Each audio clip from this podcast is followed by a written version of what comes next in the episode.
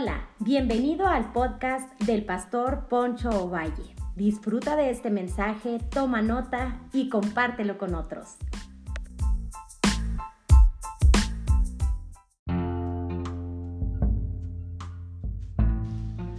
Hola, bienvenido una vez más a un episodio más. Quisiera en, esta, en este momento hablar sobre el contentamiento en el sufrimiento, ya que nadie está exento a sufrir y a pasar momentos difíciles. Pero yo quisiera al terminar este podcast de poder decirte que hay esperanza y que en Dios tenemos consuelo en medio de los momentos difíciles que atravesemos. El sufrimiento no es un tema agradable quizá para explorar para muchos, especialmente en nuestra cultura latina, ya que cuando se habla de sufrir, en ocasiones pensamos y creemos que sufrir es solamente para aquellos que hicieron algo malo o que el sufrimiento a veces es injusto. Y claro, entiendo que en ocasiones así es, ya que si alguien llega y te, golpea tu carro, te choca o algún incidente. Pero déjame decirte algo. Muchos han llegado a pensar que el sufrimiento solo viene del diablo y que los hijos de Dios no debemos de sufrir pero la Biblia nos capacita para enfrentar el sufrimiento y en ocasiones Dios permite que suframos para podernos capacitar y ser más como Él. Qué genial sería que si aquellos que han decidido seguir a Cristo estuvieran exentos del sufrimiento, wow, yo, yo creo que estaría genial. Pero no quiero darte unas falsas esperanzas, no quisiera decirte algo que a lo mejor es música a tus oídos y que en el transcurrir de los días tú te encuentres frente a una situación, frente al sufrimiento y no encuentres qué hacer. Quiero capacitarte, quiero darte herramientas para enfrentar el sufrimiento.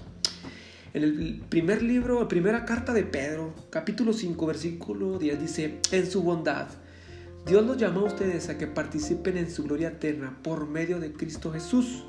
Entonces, después de que hayan sufrido por un poco de tiempo, Él los restaurará, los sostendrá y los fortalecerá y los afirmará sobre un fundamento sólido.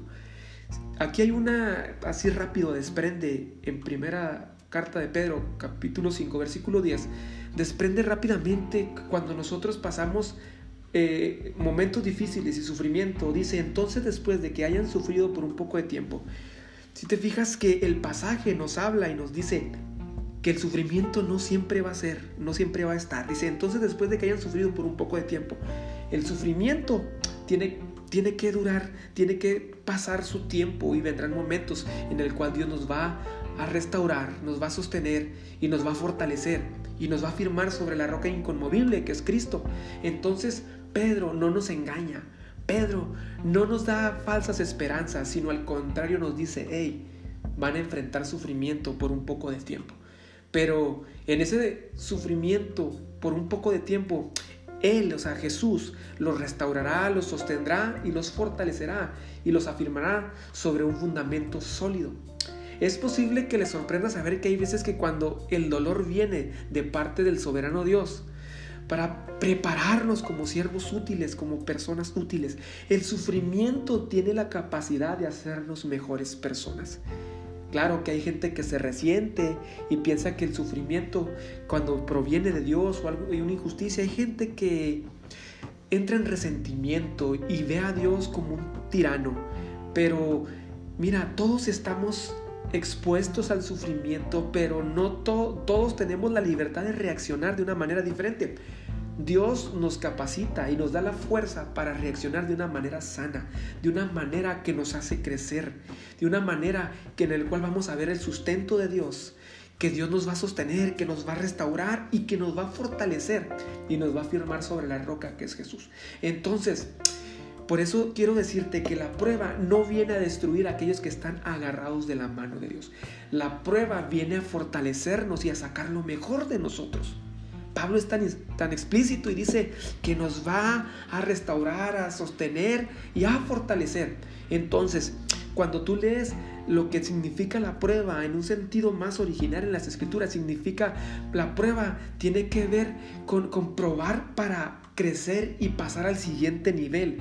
No se refiere para destruir, porque Dios no tienta a nadie, dice la escritura, y nadie puede decir que es tentado de Dios por Dios para hacer lo malo, no.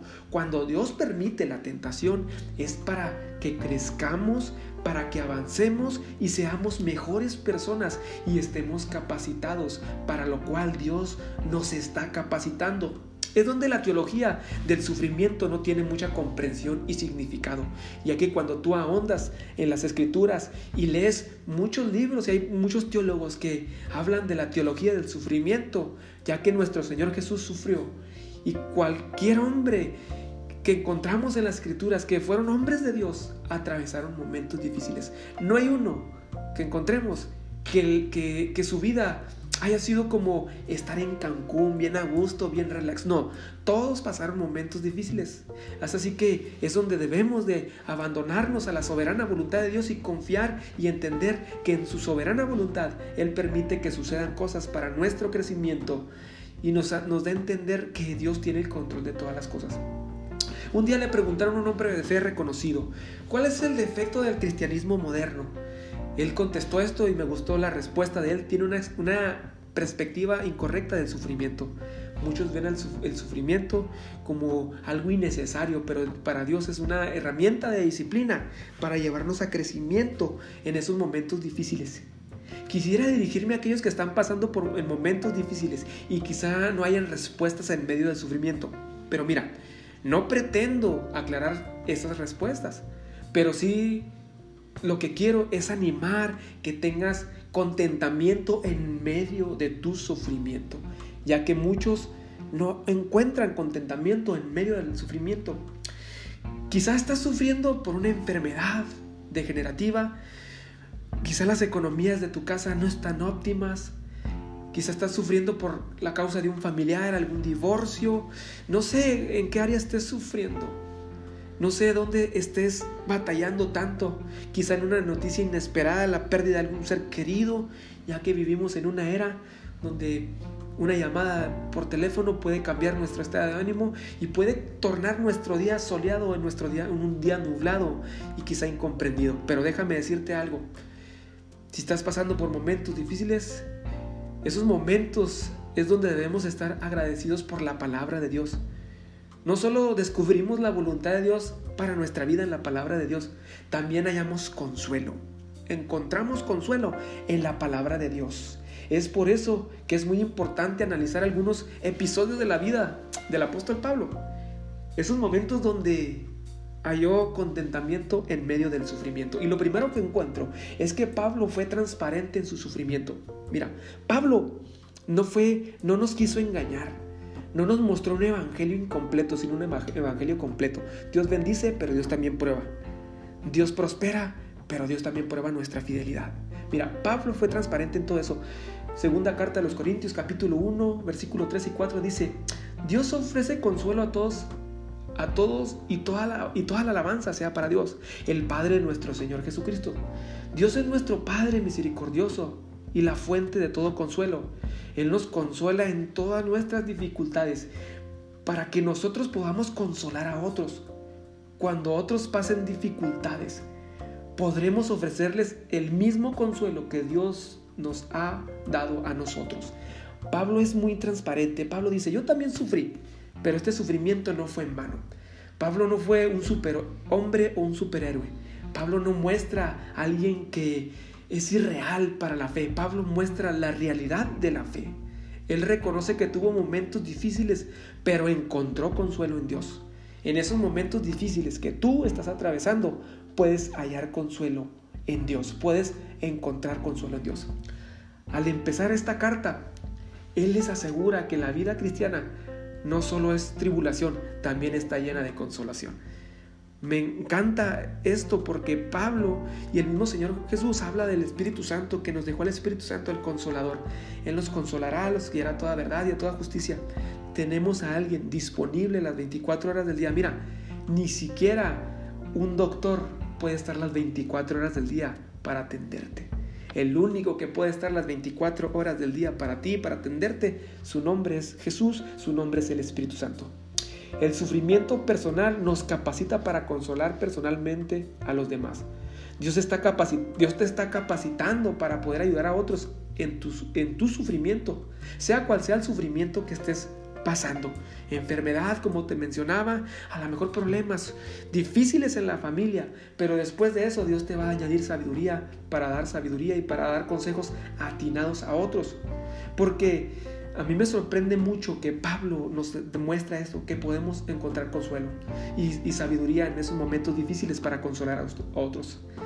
Usted será capaz de consolar con el mismo consuelo el cual ha sido usted consolado por Dios, así como eh, así es como obra Dios, así es la obra de Dios.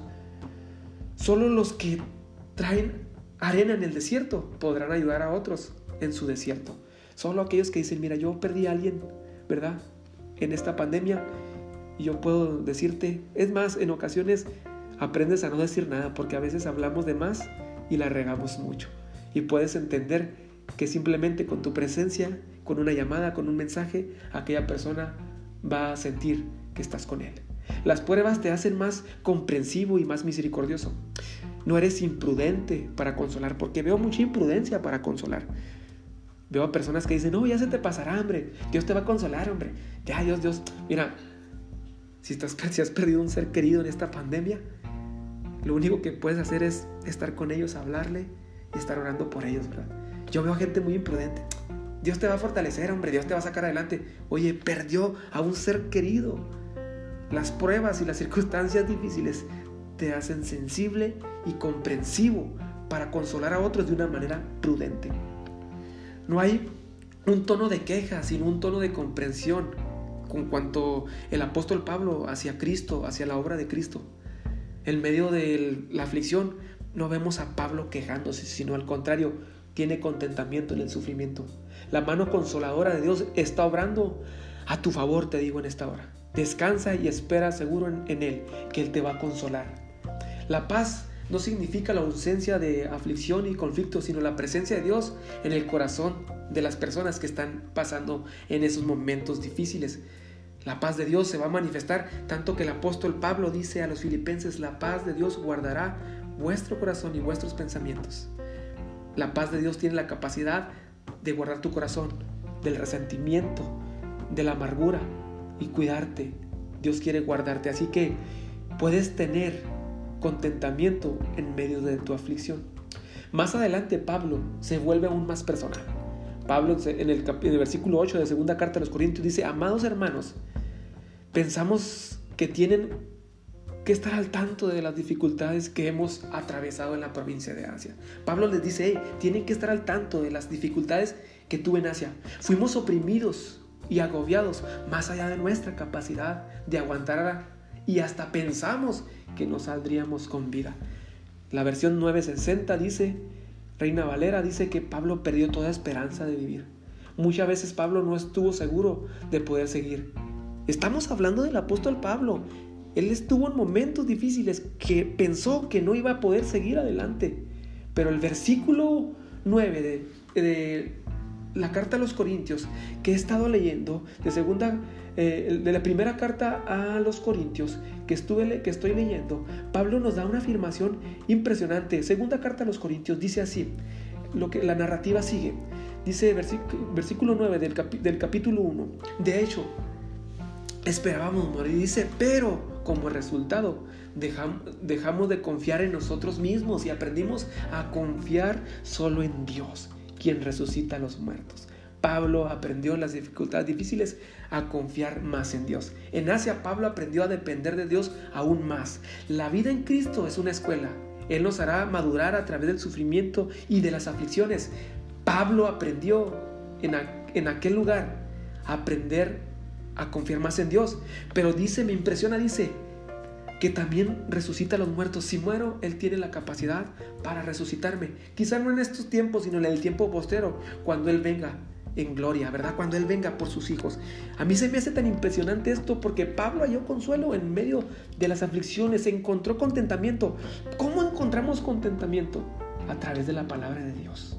La narrativa continúa y Pablo dice en el versículo 10, dice efectivamente, Él nos rescató del peligro mortal y volverá a hacerlo de nuevo. hemos depositado nuestra confianza en Dios. Pablo depositaba su confianza en Dios y Él seguirá rescatándonos. Y ustedes no estarán, y ustedes nos están ayudando en el orar por nosotros. Entonces, entonces mucha gente dará gracias porque Dios contestó bondadosamente tantas oraciones por nuestra seguridad. Wow, aquí me impresiona. Pablo haya contentamiento en esto porque dice, Pablo aprendió a confiar y, a, a valorar las oraciones de la gente del pueblo de Dios. Valoró las oraciones de los demás, valoró las oraciones de la iglesia. Yo te hago una invitación. Ora por la gente. Si sabes que alguien está en una aflicción, ora por él porque tú estás haciendo una gran labor. La iglesia quizá no estaba con Pablo y Pablo enfrentó sus momentos difíciles, pero agradeció las oraciones de la iglesia en esos momentos difíciles. Oraban por la magnitud de los problemas de Pablo. Ora por la magnitud de los problemas que están enfrentando los demás, por las limitaciones personales. Que la victoria de, de alguien más sea tu victoria. Pablo agradeció por todo eso. Es por eso que Pablo halló contentamiento porque aprendió que Dios le daba consuelo y aún le daba más consuelo que la iglesia oraba por él. Así que recuerda, podemos tener contentamiento en medio del sufrimiento. Recibe un fuerte abrazo y sigamos confiando en Dios, que si estamos pasando momentos difíciles, Él traerá consuelo a nuestras vidas. Hasta la próxima.